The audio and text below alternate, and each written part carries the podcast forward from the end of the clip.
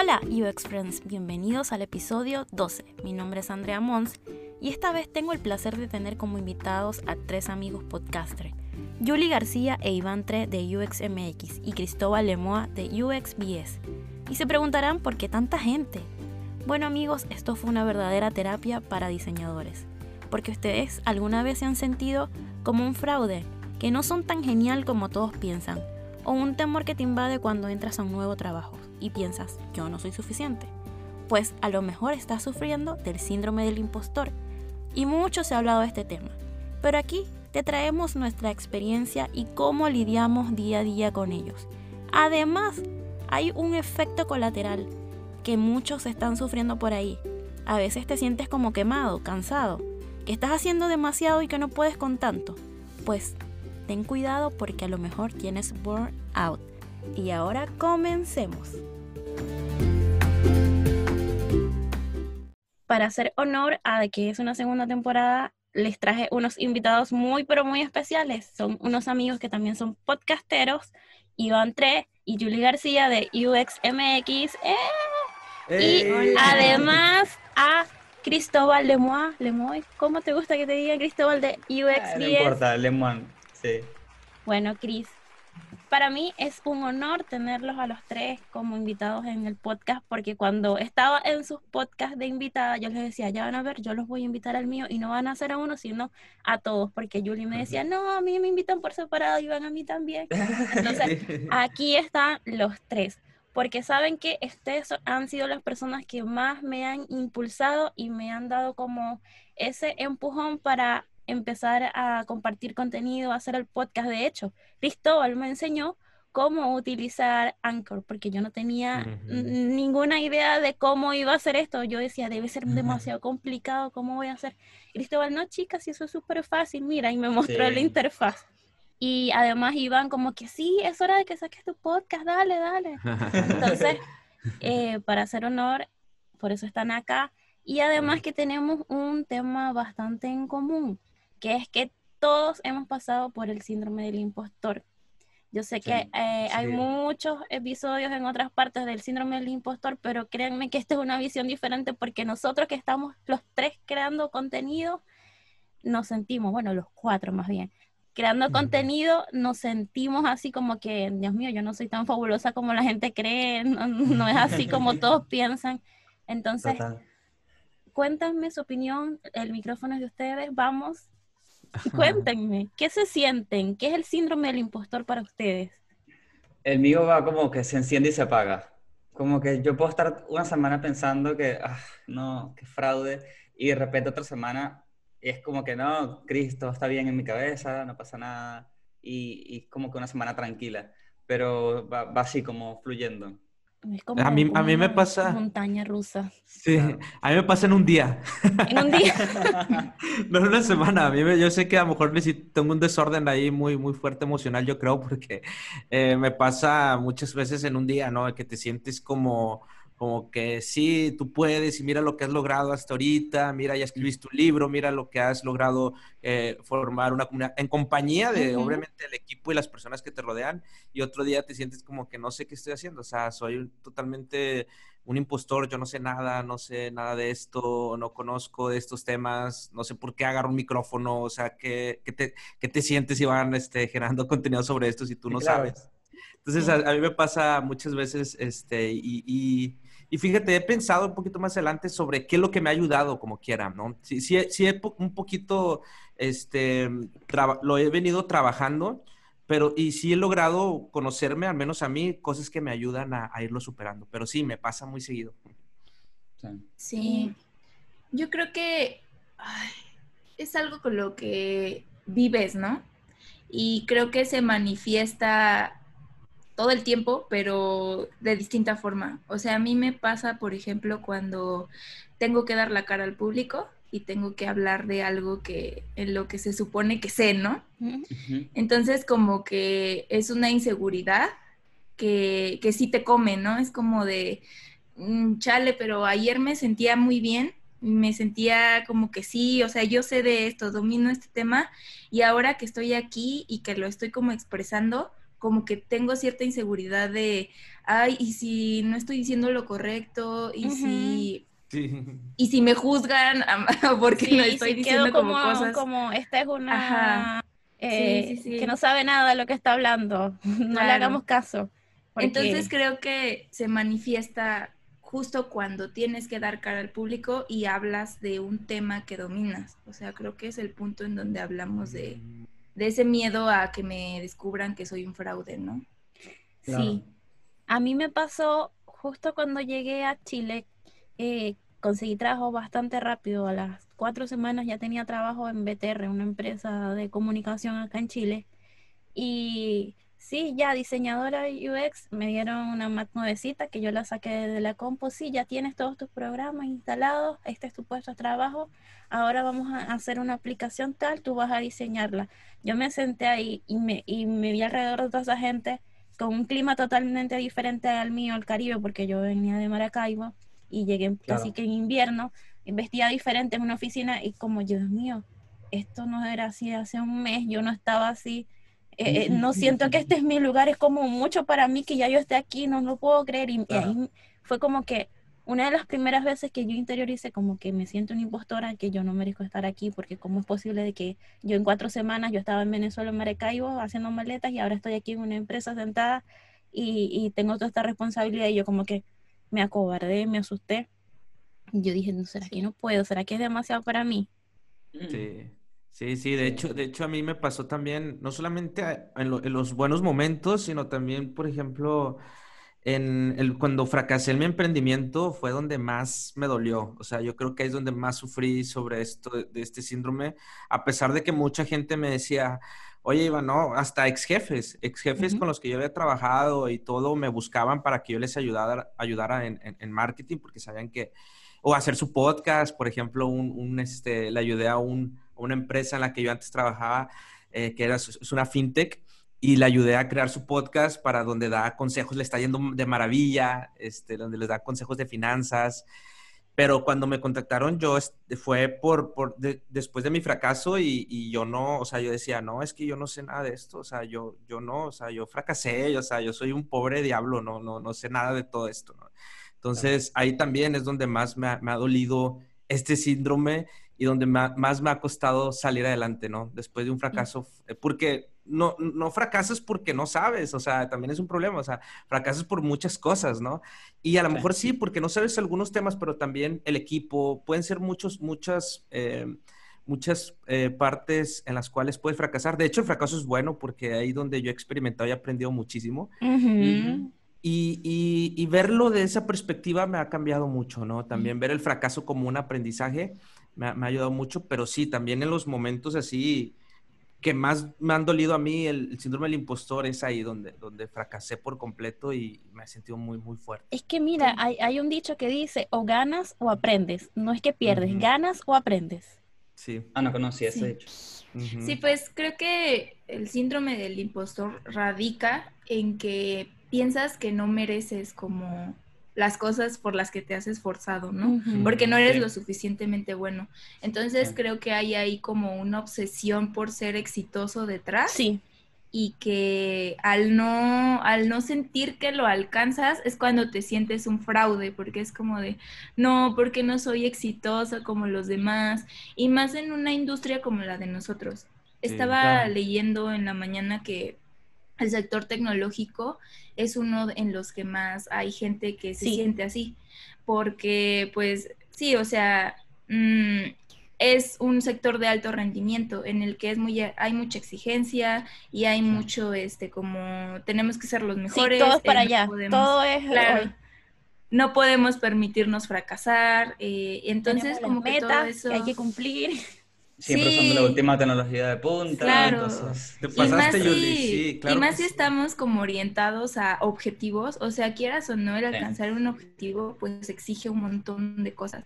Entonces, si de repente vemos como, eh, ay, no, chin, no alcancé como este objetivo de este trimestre, entonces fracasamos y, te sientes mal, ¿no? Y es un poco lo que dice Iván, que no tenemos como permitido fracasar, porque si fracasamos es algo malo, ¿no? Y creo que ahí es como un punto importante. Sí, y en mi caso, por ejemplo, creo que es muy particular y muy distinto de ustedes tres, porque no solamente me pasó lo de Andrea, que en un mes estaba en Venezuela y de repente en otro mes estaba en Argentina trabajando eh, y haciendo un montón de cosas interesantes, sino que además, eh, yo lo hablé en el podcast de UX Rebel, que yo pasé, antes de llegar a diseño, yo pasé por cuatro carreras. Entonces yo no solamente pasé por cuatro carreras, que ya es un impacto psicológico fuerte, sino que eh, yo, yo comencé a estudiar diseño cuando ya todos mis amigos tenían un año de experiencia en diseño. Entonces yo apenas me gradué, yo sí, y desde ese momento en adelante siempre he tenido como un chip en la cabeza de que tengo que recuperar tiempo. Y eso está bien, obviamente, porque sí, de cierta manera puede ser bastante real, pero por otro lado, eh, te, daña, o sea, no, no, puedes estar pensando en eso todo el tiempo, no es sano, este, no te deja concentrarte y si bien es parte de mi impulso, también después es parte de, de todo este síndrome del, del, impostor, porque digo, no, ¿para qué? Si yo estudié, ¿qué hago yo? Si yo estudié administración, estudié cocina, estoy loco de la cabeza porque ahora estoy en diseño. No, mis amigos ya pasaron por 250 empresas increíbles. Yo, entonces, es como ese, ese, ese, ese cassette horrible en la cabeza. Claro. Sí, eh, la verdad es que es terrible y no solo en los trabajos anteriores, sino que ahora lo estamos sintiendo cuando, por ejemplo, a mí ayer una chica me, de las asesorías me dijo, es que tengo tu frase del, del podcast, de todo, la, la imprimí, la puse en la pared y yo, ok, ¿en serio? No, lo puedo creer.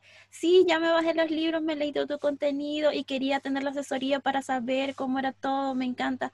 Y yo como que, wow, yo no soy así como tan genial para, o sea, tener una fan, yo como que, ¿es en serio? Entonces uno se siente como que, no lo puedo creer, de verdad, yo no, yo le digo, yo no soy tan experta, yo te doy mi punto de vista, te digo todo, pero yo no es que eh, me he leído todos los libros, que ya estoy en el tope de mi carrera, no, no, no, entonces Ahí es cuando ahora uno que está haciendo podcast, la gente cree que es que yo cada vez que hablo de algo o lo posteo es porque estoy trabajando en eso ahora mismo o ya lo he trabajado. Yo trato de hablar de cosas que ya conozco porque no me gusta eh, hablar de algo que todavía no estoy 100% segura porque puedo quedar como, como mal y, y ya me ha pasado comentarios negativos de, gente. No, y ándale, te voy a decir, y como quiera vas a quedar mal, porque cada quien tiene su perspectiva. O sea, cada quien hasta, hasta de una frase que uno ponga, alguien te puede decir algo malo. Una chica me puso ahí como que, ay, vamos a llegar muy lejos tomando frases de un robot. Y yo, o sea, no. ¿por qué me tienes que decir eso? Mira, yo paso, yo por ejemplo, te, te, digo una historia, dos historias, una y son cortitas. Una, una vez alguien me dijo por privado, Chris, para mí tus, tus stories de Instagram son como las noticias de UX del día. Es como lo que yo utilizo para, para actualizarme en el día, antes de... Y sentí como demasiada presión. Dije, uy, todo lo que ponga tiene que ser increíble. Y después, eh, del lado negativo, una persona una vez me escribió porque tenía eh, un par de errores ortográficos en un post, normal, como siempre, y me escribió como que no puede ser que una persona que trabaje UX y aparte su lengua nativa sea el español. Y yo le dije, señor, usted no sabe lo que es crear contenido, por favor. Este, tenga un poco de empatía y aprenda a aceptar ciertos errores. Y ya, lo bloqueé. Lo bloqueé porque yo no voy a dar mala vida por esa persona. Sí, yo creo que queramos o no, eh, el hecho como de estar generando contenido y posicionarte como en esta, en esta área, sí te da como cierto estatus de un referente, ¿no? O, alguien que sabe. Entonces, eso pues de por sí ya es una responsabilidad enorme. Y, y, creo que, o sea, posicionarnos como expertos, que a mí no me gusta esa palabra, pero sin embargo hay gente que sí la asume así y hay gente que pues sí, voy a seguir a los expertos en el tema y él que está generando contenido y está como con este propósito es un experto por eso, ¿no? Entonces, eso pues también es como de chale, pero yo no me considero un experto. ¿Por qué me están considerando a mí, no? Como un referente si, si yo solo lo hago como porque quiero hacerlo, me gusta compartir contenido, creo que es necesario, pero sí, sí, este, es un peso muy grande y eso también te hace sentir inseguro a la vez porque pues ahí también entra este, este tema que estamos hablando, ¿no? O sea, es como de esta responsabilidad tan grande, yo que, que no tengo tanta experiencia, la estoy cargando, entonces eh, si, si fallo, pues qué van a decir de mí y luego todos esos malos comentarios como que también alimentan esta parte, ¿no? Así no, y hay que, hay que ser rudo porque eso afecta, por lo menos yo soy una persona que, que a mí me afecta mucho un comentario negativo que me dejen como de que esto que dijiste de UX no es, y me dejaron así como cuatro comentarios y, yo casi que no dormía toda la noche diciendo, Dios mío, que este que dije, pero si lo dije mal, yo yo, yo estudié lo que lo que yo investigo siempre que hablo de algo, no no hablo a la ligera. Entonces fue como que te dejan así como que y después ahí el otro día no sabía qué hacer, si colocar, responderle, porque a veces uno no sabe cómo reaccionar. Claro. No, de hecho, de hecho, y es curioso y está padre, como mencionamos antes de grabar, que estamos aquí, este, cuatro personas que tenemos un podcast y queramos continuar hablando del síndrome del impostor porque mucha gente piensa que nos tomamos el micrófono y nos sentimos expertos o, hacemos esto porque somos expertos y al contrario, nos sentimos demasiado impostores al momento de compartir. Sin embargo, es lo que yo describía la vez pasada, somos unos valientes porque no cualquiera, no cualquiera, este, con todo y ese miedo, eh, se, trata de compartir el conocimiento y yo creo que se me hace muy valiente de, parte de todos los que crean contenido sobre UX, sobre todo de una disciplina que está todavía no acabamos de conocer, o sea, todavía sobre de UX que es como que a ver qué es y, eso se me hace muy valiente, ¿no? Por un lado. Y cómo me ha ayudado, por ejemplo, porque yo a mí también antes me afectaba eh, comentarios eh, más, la verdad es que tengo unos amigos y yo creo que ellos, eh, mis amigos me han ayudado muchísimo. Cuando hablo de amigos, hago mis amigos cercanos que no saben nada de UX, que no saben nada de esos amigos que tenemos desde la infancia. Son demasiado haters, o sea, subo algo y son demasiado haters. Entonces ya yo no necesito haters, o sea, o gente que me escriba. Si ya mis amigos me están ahí tirando de que, ay, que te ves bien mal hablando de esto, pero en su broma y broma, ¿no? Pero algo que me ha ayudado muchísimo es no hacerle caso ni a los comentarios positivos ni negativos. O sea, e, es, algo que suena muy raro, pero cuando alguien tira buena vibra, nada más de que chido, pero no me la creo. O sea, es cool, chido, muy bien, gracias, o sea, ya. Y también tanto los, negativos como los positivos, porque... Porque si nos dejamos guiar nuestras emociones por los comentarios que la gente nos hace en un post, tanto positivos como negativos, claro nuestra emoción, ya le estamos dando nuestra... Eh, le estamos dando poder. Poder, exacto, les estamos dando poder a ellos, ¿no? Cuando no, nosotros debemos tener nuestro poder nosotros mismos de nuestras emociones. Entonces, desde ahí a mí eso me ha ayudado muchísimo. Sí, y más porque creo que las redes sociales al ser como sitios de exposición, no, creo que no están hechos como para, ay, voy a darte feedback para que mejores, ¿no? Es más como una crítica y un punto de vista personal y, oscilan más entre el comentario positivo y negativo. O sea, a menos que sea un video así, este, súper profundo de análisis crítica y, y, que sí, pues se prestan a eso, ¿no? a hacer un espacio de, pues más como de análisis. Pero cuando se trata de Instagram, no hablando en específico de diseño, sino de muchas cosas, o, en general como de artistas o músicos, sí es como mucho, o hate, o te tiro hate, o te tiro buena onda. Entonces, pues creo que ahí hay que tomarlo así, ¿no? O sea, no me están dando feedback, no me están dando, no me están ayudando, simplemente están dando un punto de vista muy personal y no siendo objetivos. Entonces, creo que si entendemos esto de alguna forma, es mucho más fácil. Sí, sí, totalmente. Y bueno, continuemos porque tuvimos una pequeña pausa, mm. pero estaba muy buena la conversa y hay otro detalle de cómo podemos nosotros afrontarlo, algunos tics que nos hayan servido para afrontarlo y lo otro que nos sucede es que cuando el síndrome del impostor se une con este burnout y crea una bomba de tiempo que puede destruir a cualquiera. Ah, yo creo que es muy difícil como mm, vivir con, con, estas inseguridades y también algo que, que me ayudó pues fue saber acerca del tema, ¿no? O sea, ¿por qué me estoy sintiendo así? ¿Es común o no es tan común? Pero al final del día, pues es bastante común. Creo que incluso siete de diez personas que trabajan como en estos ambientes lo tienen. Entonces, o sea, no es como que solo yo me esté sintiendo así, hay mucha gente que se está sintiendo en esta posición.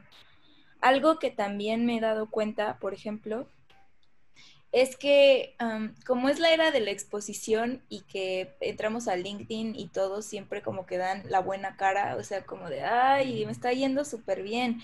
Y miren, este, este podcast así jaló un chingo, ¿no? Jaló mucha audiencia. Y, y entonces ahí entra como algo inevitable que es compararnos, ¿no? Nos comparamos mucho con, con otros. Y eso pues también alimenta mucho esta inseguridad que no es nada bueno.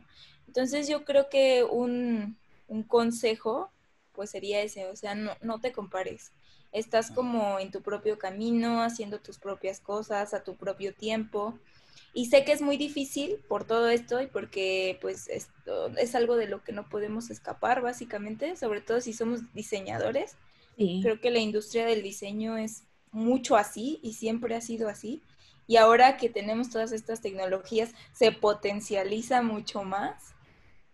Entonces, pues no dejar como de lado tu salud mental, creo que es algo muy importante. Eh, ver por ti y, que estés tú bien, eh, no compararte, es muy importante. Y pues juntarte con gente que, mantenga tu misma visión, ¿no? Y con la que puedas hablar y con la que puedas desahogarte. Eh, creo que es muy importante como que no, no pases por algo así tú solo, porque al ser bastante común, seguramente si le cuentas a tu amigo diseñador, él también se siente así. Es que hay tocaste varios puntos importantes. Primero, la comparación porque no podemos, por ejemplo, yo digo, ay, yo no me puedo estar comparando con Cristóbal porque Cristóbal ya tiene un rato, desde el año pasado haciendo su podcast, él ya tiene rato compartiendo contenido. Y hay otros que vamos empezando que yo no puedo decir, es que yo también necesito llegar a, tanto tiempo, yo necesito tener episodios, no puedo, porque nuestros caminos son diferentes. De, y ni siquiera nuestra trayectoria en el trabajo no es lo mismo, entonces no tenemos la misma visión. Lo que me, han lo que me ha dicho mi coach, eh, mi asesora, Keila, si está escuchando, es que nada más podemos compararnos con nosotros mismos, con el yo de hace un año, qué tanto he crecido y ponernos unas metas realistas, como eh, hablaba Iván en un podcast anterior de la North Star. ¿Cuál es nuestra North Star? Ponernos esos hitos. Y solamente, bueno, hace tantos meses tenía esta cierta cantidad, eh, me invitaron a tantas partes y ahora estoy dando charlas, creé mi producto digital. Entonces, esas son las comparaciones que debemos hacernos, no con cuentas de que estén en lo mismo, porque nos vamos a hacer daño. y además es súper negativo decir, es que si él está haciendo eso, yo también lo tengo que hacer y me va a quedar mejor. No, eso es súper negativo y daña también a esto de la colaboración que estamos creando en la comunidad. Y la otra parte es que hablar con amigos y amigos que no tengan nada que ver con lo que estamos haciendo o compañeros que también eh, conozcan nuestra misma visión de diseño que nos pueden servir como apoyo, porque si tú no hablas con nadie, tú no te expresas, puedes caer en, no solo en problemas de burnout eh, y síndrome impostor, sino que también te puede dar como, eh, ¿cómo dicen esto? Ay, esa palabra que siempre se me olvida. Eh, eh, depresión, puedes entrar en depresión. Entonces ahí hay, hay, otro paso un poco más peligroso que necesitas ayuda psicológica. Exacto, y que la depresión no significa estar llorando todo el tiempo, porque a veces, o sea, porque mucha gente piensa, ah, no, pues yo no tengo depresión porque no estoy llorando todo el tiempo, no, o sea, ah, no. no, no, no, no, no, de hecho no, o sea, puedes estar días que también te pero, pero no te dejas, no, no, no puedes avanzar, ¿no? Este, no puedes ir avanzando, te sientes bloqueado, ¿no? Entonces, este, sentirte todo el tiempo también que estás bloqueado, yo creo que también es una, una causa de todos estos, de todas estas eh, cosas que estamos mencionando, ¿no? Y algo muy importante, a nosotros nos pasó, de hecho a Yuli y a mí muy particular en esta pandemia donde empezó a generar mucho contenido y yo ahorita estoy en una etapa donde quiero como, eh, este, calmarte, ¿no? O sea, esa parte, porque yo creo que lo de la pandemia nos vino a cambiar a muchos y más a los creadores de contenido en, sí, tenemos que crear más porque ya mucha gente está creando contenido, entonces, este, yo no me quiero quedar atrás, o sea, es como, ¿no? O sea, en nuestro caso, o sea, cuando empezamos, Julie y yo hace más de un año también, este, no olvidarnos, ¿no? De, del por qué lo hicimos, sino el, disfrutarlo también, el, charlar yo con Julie eh, todos los sábados, este, y con un invitado más. O sea, tampoco hay que, hay que quemarse tanto en esta era, ¿no? Cada quien, cada quien, porque nos exigimos. Y yo creo que Julie mencionó algo muy importante, que no lo había visto así, de eh, en, esta, en esta industria tecnológica en la que estamos. O sea, realmente sí. sí, nos exige mucho, nos exige demasiado, este, de que, oye, pues tengo que llegar a mis objetivos en tres meses, y si no llegas, pues güey, te vas a sentir mal. Entonces todo el tiempo estás trabajando sobre objetivos, todo el tiempo estás como queriendo las nuevas tecnologías que salen, las nuevas herramientas, ya las quiero utilizar, pero es porque nos exige esta industria y, es una industria muy, muy, muy, muy complicada en ese aspecto porque se mueve muy rápido. Entonces, realmente yo creo que a veces también hay, hay, momentos en los cuales tenemos que ver y sentarnos y, y reflexionar y decir, a ver, ¿qué es lo que quiero? O sea, no, no, no es simplemente hacer, sino también reflexionar y cuidar la energía. A lo mejor va a sonar algo muy, muy este, hippie o algo así. Pero yo creo que debemos de cuidar muy bien nuestra energía y saber muy bien, saber muy bien eh, qué son las cosas que nos quitan y nos dan energía. Que nos drenan. nosotros mismos. Que no, que hacer el podcast a mí me llena de energía y, hay otras cosas que a mí me drenan que tengo que empezar, bueno, estas cosas las tengo que dejar de hacer porque me están drenando para poder tener tiempo para las cosas que me recargan y que me ayudan. Exacto. Sí, exacto. Y, y a lo mejor para cada quien son cosas que le dan energía, cada quien es diferente, porque a lo mejor para mí también editar podcast, leer un libro, ver, eh, leer un libro y charlar con, con gente me dan mucha energía. O sea, cuando me siento abajoneado, leo un libro y me da demasiada energía, así que sí, venga, o me pongo a escribir, o me pongo a editar podcast. O sea, esas son cosas que me dan energía. A lo mejor mucha gente dice, no manches, ya déjate, o, sea, despégate un rato, ¿no? Pero bueno, son cosas que a mí me hacen sentir bien. O sea, claro, totalmente, cada quien tiene sus cosas, ¿no? A mí me hace sentir bien cocinar hacer galletas, postres y hacer ejercicio, o sea, las dos, el yin y el yang.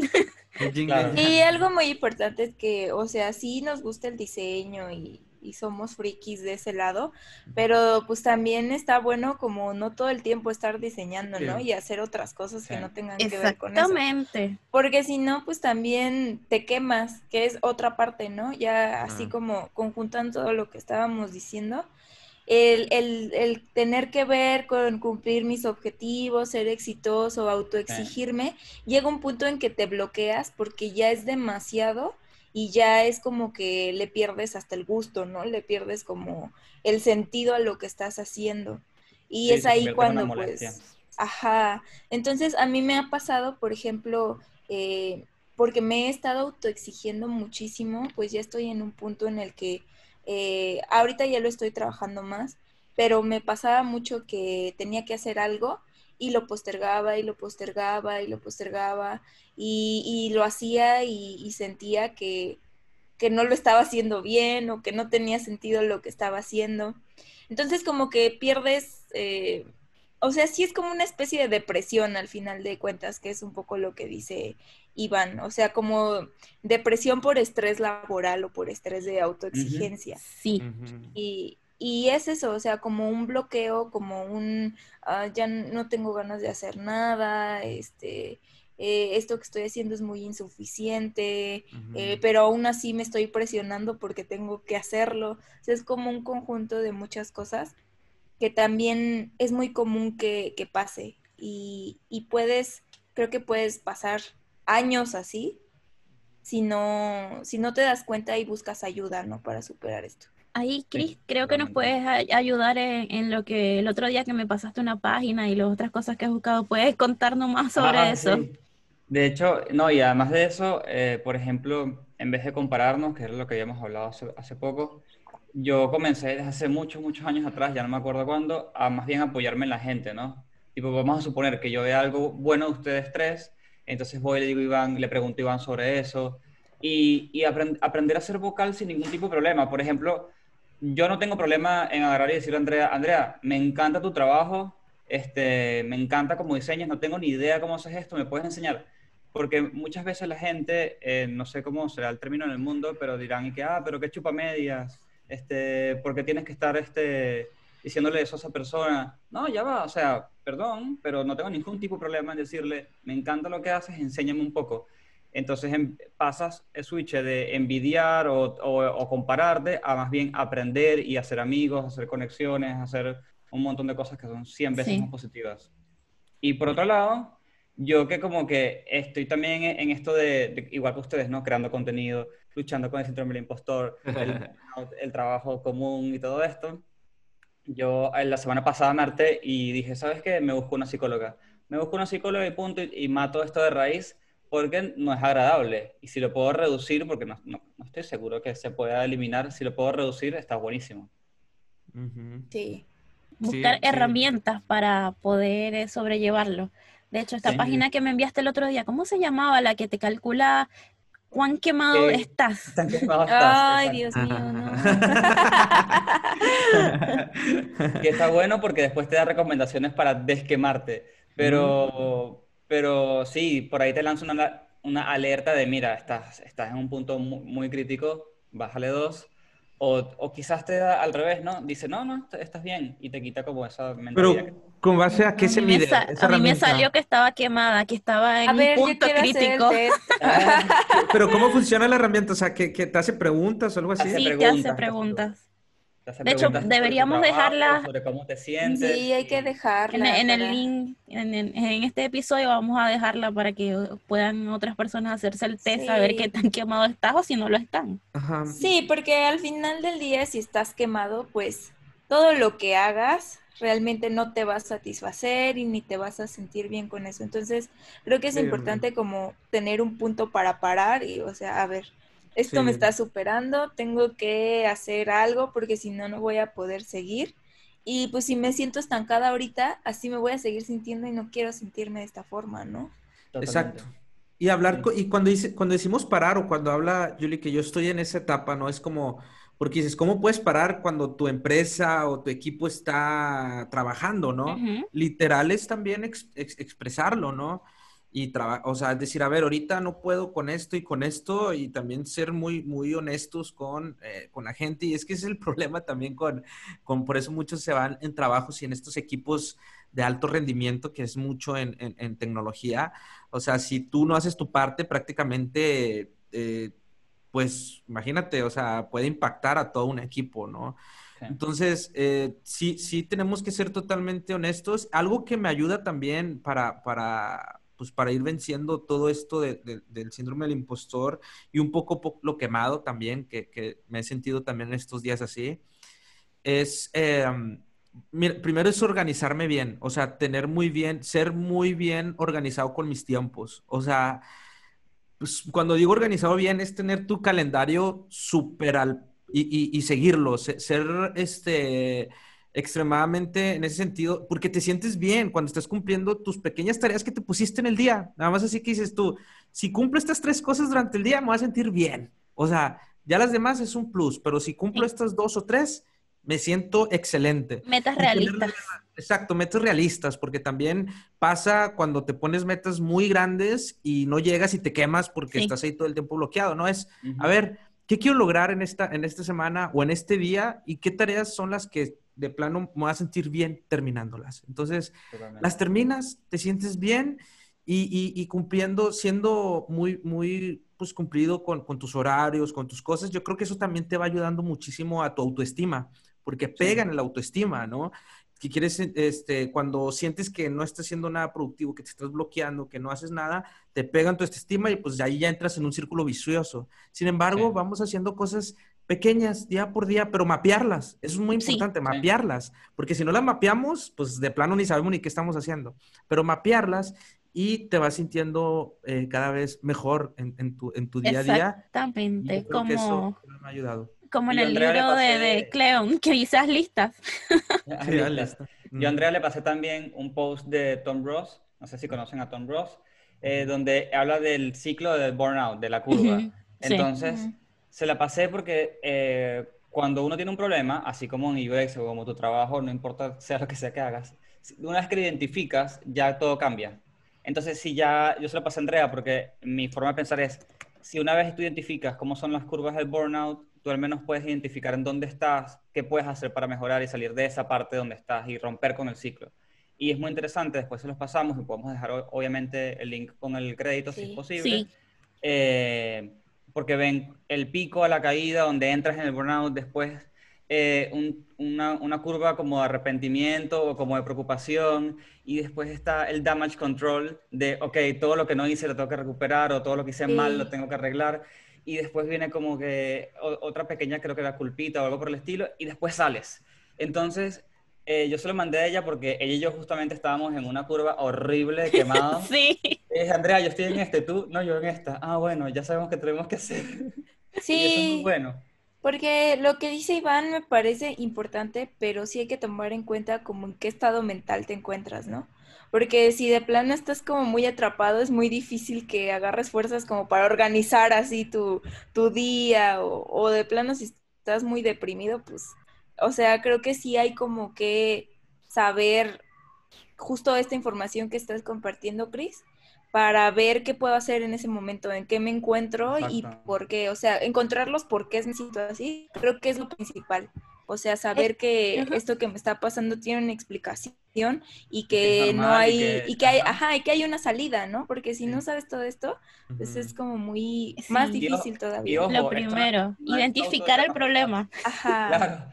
Esto no es autodiagnosticarse ni nada por el estilo, pero sí es como introspección, es como ver hacia adentro, que tiene que ver mucho con qué es lo que haces, con tu personalidad también, si eres ansioso, si no eres ansioso, eh, y todo esto, eh, que es muy, muy distinto a diagnosticarse uno mismo. Son dos rangos completamente opuestos.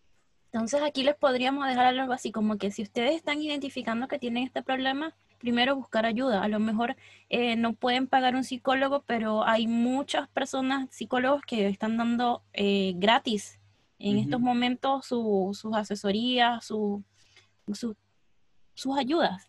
También podrían, eh, a veces uno no sabe y no se da cuenta que necesita tomar unas vacaciones. Yo el año pasado o no, fue este año. Es que el 2020 ha sido tan largo que uno siente que ya fue el año pasado. O sea, mi vida cuando estaba en la oficina y mi vida en trabajo en mi casa. Me, me hicieron tomar vacaciones porque tenía más de un mes acumulado, porque el año pasado no me las tomé y tenía más de 30 días acumulado, entonces en la oficina me obligaron a tomar como 15 días, que fue cuando empecé a, a, compartir contenido, porque fue justo antes de que nos, nos colocaran en lockdown por la pandemia, esos 15 días fueron antes de eso, entonces yo desde, desde febrero no voy al trabajo, porque desde esa fecha. Entonces hay que identificar que a lo mejor necesitamos unas vacaciones. ¿Desde cuándo no nos tomamos unas vacaciones? Y digo vacaciones no es que no estamos en la oficina, sino que no estamos haciendo podcast, no estamos en redes, que nos tomamos un tiempo para descansar de verdad. ¿Desde cuándo no nos tomamos vacaciones? a mí me cuesta eso un montón. Yo estuve, eh, yo pasé por cuatro trabajos seguidos sin agarrar vacaciones. O sea, por lo menos entre cuatro y cinco años sin agarrar vacaciones. Eh, Necesitas vacaciones. Nos preguntamos por qué, está, por qué estamos quemados. Y después cuando estaba en vacaciones, eh, ahí tenía, o sea, cuando tomé vacaciones en enero, yo comencé el podcast en finales de octubre. En enero tomé vacaciones y en vez de tomar vacaciones, vacaciones, eh, dije como que, ah, buenísimo, puedo estar en mi tiempo libre y cuando pueda estoy en Instagram contestando algún comentario o lo que sea. Entonces sí, si fueron vacaciones, sí, sí descansé, pero no al 100%, no es que me desconecté. Es que es complicado porque pues no, no, podemos desconectar, o sea, ya es el mundo, estaba hablando hace tiempo con una antropóloga eh, que mencionaba ya como el mundo digital no es, no es verlo como separado, sino ya es parte de nuestro ambiente y cómo, cómo el mundo digital también nos ayuda a relacionarnos entre nosotros. Gracias al mundo digital conozco a, a, Andrea y a Cris y cuando los vea personalmente va a ser como si los vi hace mucho, ¿no? 2021. Nos visitaremos todos. nos conocemos en 2021. Puede ser como si ya, ya te conociera, o sea, no, no, nos podemos despegar, no es decir, ya me desconecté en redes porque ya es parte de nuestro ambiente y es parte de nuestra esencia de relacionarnos en el mundo offline y online, por así decirlo, ¿no? Ya es parte de, este, no nos podemos despegar porque ya se vuelve parte de nuestra vida. Sin embargo, yo creo que también es, es, es, es ver, es parar y, y, y, preguntarte, como dijo Julie, o sea, a ver, ¿por qué? O sea, ¿a dónde voy? ¿Por qué voy a hacer esto? ¿Por qué estoy generando contenido? ¿Por qué este, estoy trabajando en donde estoy, en la empresa en la que estoy? ¿Me está llevando a donde quiero ir?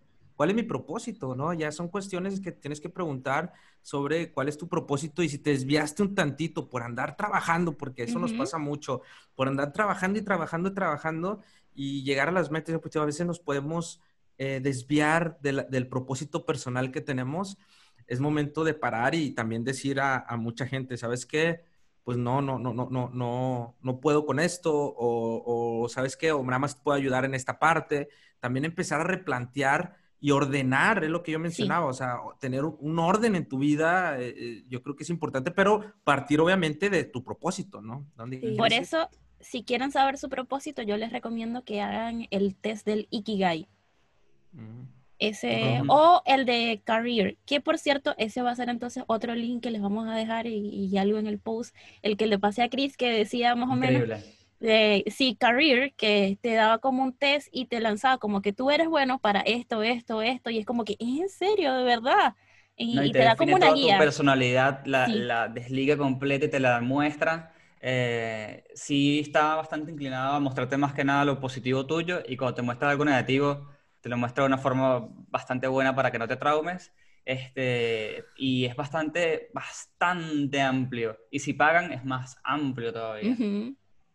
Entonces, ahí, ahí les podemos dejar esos tips, como que pueden hacer un Ikigai, pueden hacer el career, pueden buscar ayuda de un psicólogo o simplemente hablar con un amigo y tomarse unos días, porque no está, no hay ningún problema en que de repente nos desaparezcamos un fin de semana y lo tomemos para nosotros. Si en los países o en los lugares donde ya pueden salir, vayan al parque. Yo no me había dado cuenta como que esta semana ya puedo salir y no he salido y de repente, ay, pero si ya yo puedo salir, voy a ir a, caminar al parque y a comprar lo que tengo, ya no tengo que pedir un permiso, no me había dado cuenta. Así tan encerrada tengo tanto tiempo que no me había dado cuenta de eso. sí, fíjate que igual creo que este, esta onda de la pandemia como que potencializó eh, sentirte de esta forma, ¿no? ¿Por qué? Pues porque ya no era, ya no es tan fácil como salir a despejarte un fin de semana que te vas así al campo con tus amigos porque no se puede, ¿no? Entonces, pues también ah, como que es chin, ¿y ahora qué hago? O, o, cómo puedo dejar de sentirme así si estoy encerrada todo el tiempo y no puedo salir a ningún lado? O sea, creo que también ahí es un tema como que estaría interesante tocar de cómo puedes como despejarte del trabajo en estos tiempos, ¿no? En los que no puedes como salir. Ajá, porque algo que mencionó Iván muy importante es como que, pues, o sea, lo digital, las computadoras, estar en Zoom, ya son como las herramientas de día a día para el trabajo. Y creo que también esta percepción como de trabajo en casa eh, no sé, o sea, es como me ha tocado escuchar gente que dice que sus jefes les piden más tareas porque pues está en casa y no tiene que hacer un esfuerzo de trasladarse de la oficina o, de estar ahí como todo el tiempo, ¿no? Y eso pues también quieras o no te desgasta muchísimo y te y también te llega a quemar, o sea, todas estas cosas y tampoco tener un escape como más inmediato de salir a tomar un café o salir para contarle a alguien mis penas mientras veo los pajaritos en el parque, o sea, estas cosas ya están muy limitadas y, y es algo que, o sea, es un tema como de salud mental que me parece muy importante y que mucha gente está pasando por eso, ¿no? O sea, no solo como nosotros diseñadores, sino muchísima gente. Mucha gente. Sí, sí, sí. Entonces, para ir cerrando, eh, algún consejo que quieran dejar cada uno para, para ir cerrando y que no se haga tan largo, porque creo que les vamos a hacer un, les voy a hacer un post dejándoles todo esto que hemos conversado acá, eh, las páginas, los tips, lo que pueden hacer. Sí, un consejo de cada quien. A ver. ¿Quién comienza? Pues ya habíamos dicho los consejos, ¿no? Ah, bueno, no, o no sé, unas palabras de cierre, lo que quieran como para finalizar. Este, uh, yo les invito a que me escriban por DM. Total, eh, siempre están abiertos, siempre están ahí disponibles, estoy pendiente. Cualquier consulta que me quieran hacer sobre esto y quieran charlar un rato, por ejemplo, eh, no hay problema.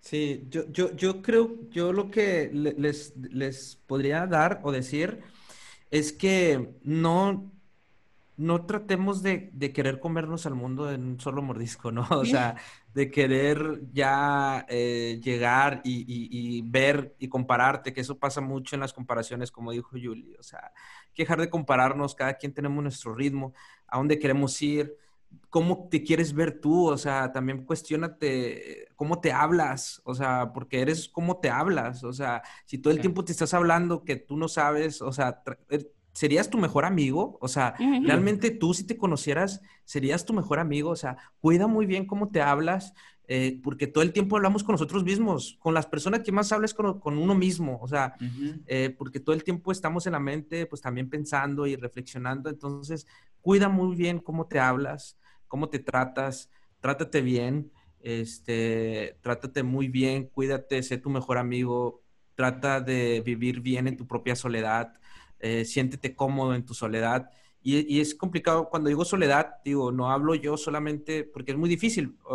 Por ejemplo, los que tienen familia, a lo mejor yo vivo con mi novia, o sea, como quiera puedes vivir en soledad bien, ¿no? O sea, eh, disfrútate tú, disfruta tus momentos, ten una rutina, la verdad, este, el tener rutinas y procesos te ayuda. ¿Por qué? Porque ya empiezas a, tu cerebro empieza a trabajar en automático. Entonces, cuando ya te puedes tú pensar, por eso cuando caminamos es cuando se nos vienen más ideas, porque eso ya lo hacemos en automático. Entonces, ten una rutina, no le tengas miedo a la rutina, ten una rutina diaria, porque eso te, lo vas a empezar a hacer en automático y, vas a empezar también a, a despejar tu cerebro, a hablarte mejor a ti mismo, ¿no? Entonces, es algo que, yo diría, ten cuidado cómo te hablas, háblate bien y, sé tu mejor amigo. Yo creo que es un, consejo que yo podría dar, ¿no? No sé si sea bueno o malo, pero bueno, ahí está. No, sí. Yo, pues, creo que lo que podría aconsejar es que no se, no se llenen de muchísimos proyectos a la vez. O sea, algo que he aprendido como emprendedora y como creadora de contenido es que no sirve de nada estar jalando todas las cosas y querer abarcar, como dice Iván, comerme el mundo al mismo tiempo. Llenar tu plato. Ajá, porque lo único que va a pasar es que no te vas a dar abasto, eh, vas a terminar haciendo cosas a medias y, y pues en definitiva como física y mentalmente pues te va a venir mal. Entonces creo que es importante que descubras qué es lo que te gusta en realidad, que eh, distribuyas bien tus tiempos, que seas disciplinado y organizado y que pues eh, hagas lo que te gusta siempre. Y si en algún momento te llegas a sentir como que no sirves para eso o que estás muy bajoneado, pues que busques ayuda si tienes la posibilidad. Y si no, pues como dice Andrea, busca amigos o, platícale a alguien de confianza. Y, pues también como no, no, te presiones tanto, o sea, también eh, sé que en esta industria hay mucha presión por el éxito y por ser los mejores, pero al final del día, si te la pasas en tu vida eh, con esa obsesión de ser exitoso, ni siquiera lo estás disfrutando, ¿no? Entonces, creo que hay como que bajarle un poquito a eso eh, pensar más como en ti, en tu paz y en lo que quieres lograr y, tu propósito, como mencionaban aquí que, o mencionamos que vamos a dejar ahí algunos links para ver como tu propósito de vida o de carrera. Eh, es muy importante descubrir eso porque me ha tocado personas que no saben, o sea, les gustan muchas cosas, pero no saben realmente qué es lo que quieren hacer, ¿no? O hacia dónde se quieren ir. Ajá, o sea, enfócate. Creo que esa es como la, clave de todo, encontrar eh, el foco y hacia dónde quieres dirigirte. Y cuando encuentras eso, creo que todo fluye más. Sí, aquí entonces cerramos porque de verdad ha sido increíble la charla, me ha encantado compartir con ustedes. Va a ser un episodio un poquito largo, pero no importa, el que le guste se va a quedar escuchando hasta el final del tema. Y gracias por estar acá. Y lo que sí les quiero como recalcar es que no nos comparemos como para hacer un resumen, no te compares, crea una rutina. Eh, si necesitas ayuda, búscala de un amigo, un psicólogo. Y otra cosa es que perdónate. Si no puedes lograr algo hoy día, perdónate. No, yo soy la que me estoy poniendo tantas metas porque no solamente es la oficina, sino yo mismo me pongo como que tengo que grabar esto, tengo que hacer lo otro y, me pongo tareas y tareas y tareas de que lleno mi plato, que no me queda momento para respirar ni para desconectarme. Yo digo, pero ¿quién es la que me está obligando a que yo tengo que generar tanto contenido? Nadie me está diciendo, soy yo la que me estoy poniendo este peso encima. Entonces, por eso últimamente he relajado un poco más la cantidad de contenido, no haciendo carruseles porque no me da la vida por hacer carruseles todos los días entonces hay que como diversificar el contenido. Si hiciste una charla y la grabaste, ese, ese pedacito lo puedes colocar en, en, tu Instagram y cumpliste, estás dándole contenido porque ellos no estuvieron en la charla. O si alguna frase, una foto, contando algo, no todo tiene que ser tan elaborado. Lo importante aquí es de dar un contenido bueno, pero no importa el formato porque eh, mejor hecho que perfecto. Así que así cerramos este episodio de la segunda temporada. Gracias a todos por acompañarnos. De verdad estoy muy feliz porque estén acá. Gracias, gracias, gracias, gracias, gracias, a ti. Y gracias a todos. Todos. Bye bye. Bye. bye.